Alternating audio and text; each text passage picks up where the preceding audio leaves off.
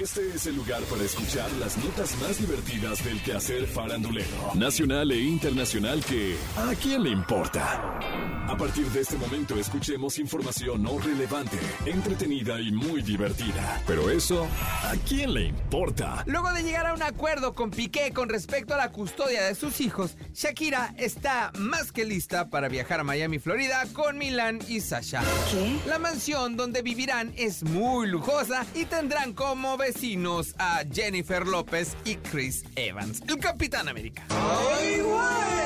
Shakira necesitará el apoyo de una niñera que esté pendiente de sus hijos de 7 y 9 años prácticamente las 24 horas del día mientras ella sale a trabajar.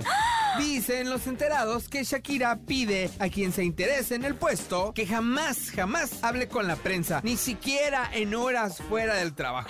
¡Ay! Tendrá que firmar un acuerdo de confidencialidad. A cambio de su trabajo y su discreción, ofrece pagar 2.400 dólares de salario más viáticos. Además, la niñera podrá vivir en su mansión de Miami, ubicada en el exclusivo barrio de North Bay Road Drive. La pregunta aquí es, ¿cómo es la casa donde vivirá Shakira con sus hijos en Miami? ¿Cómo?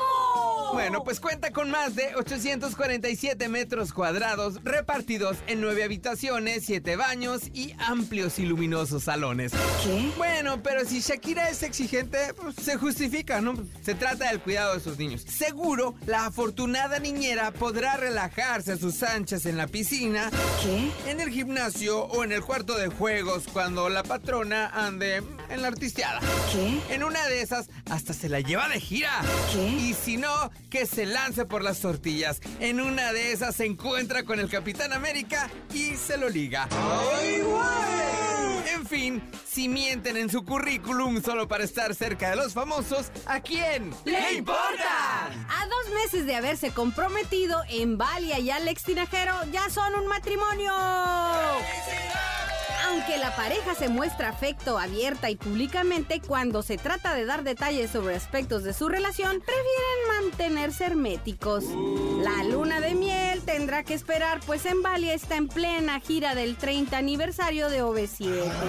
La historia entre ambos ha llamado mucho la atención de los medios debido a que Alex es transexual y por cómo se conocieron, pues aseguran que Alex era fan de OV7 desde hacía algo así como unos 15 años. La relación entre ellos inició en el 2021, un año después de que Embalia se separara de Julián Ledón, el padre de sus cuatro hijos.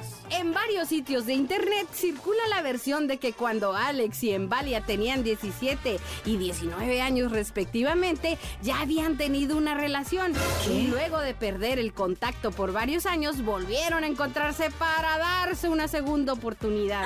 Cada que puede, Embalia hace énfasis en sus redes sociales de que no le importa la identidad sexual de su pareja, pues lo que los une trasciende a los estigmas sociales. Sin embargo, solo conocemos la versión de la historia de Embalia, pues su pareja, Alex Tinajero, tiene como privadas sus cuentas en redes sociales.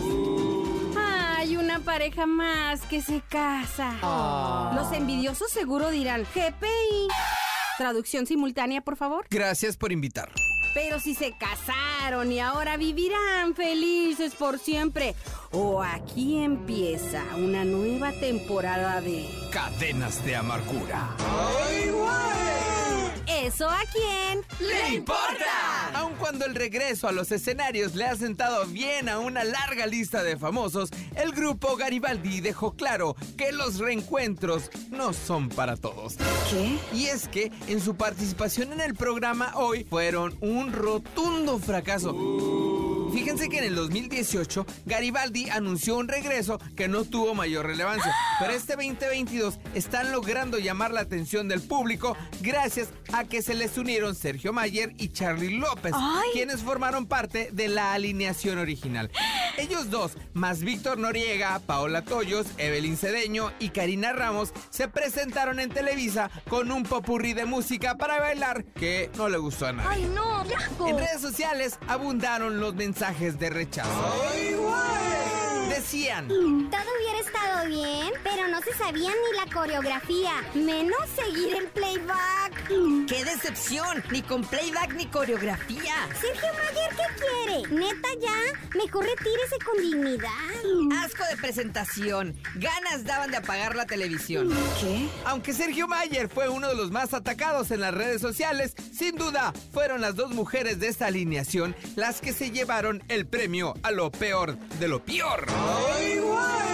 Y es que juzgaron desde su poca habilidad para hacer playback hasta su nulo conocimiento sobre las canciones.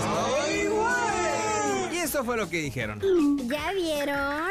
Las chicas ni siquiera estaban cantando, pero tienen el micrófono. Mínimo se debería de esforzar esa güera en mover la boca. O sea, sí, todo bien, pero sí le enseñan a las niñas de las coletas las canciones antes de salir. Esa güerita no se sabe las canciones. Pobre Garibaldi, siempre quedando muy mal. Ellos no son Garibaldi ni lo serán. Los amo, chicos, y los apoyo, pero queremos a las Garibaldis originales. ¿Cómo hace falta Pati Manterola y Pilar Montenegro? Eso no es Garibaldi.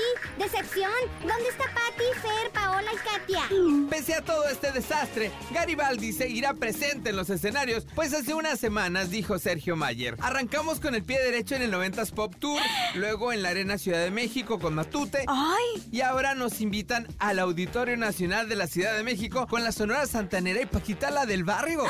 ¿Quién tiene esos privilegios de pisar esos escenarios con estos artistas? En fin, un reencuentro que según parece es algo que a quien le importa. Esto fue ¿A quién le importa? Las notas más divertidas del quehacer farandulero nacional e internacional. Porque te encanta saber, reír y opinar. Vuélvenos a buscar ¿A quién le importa?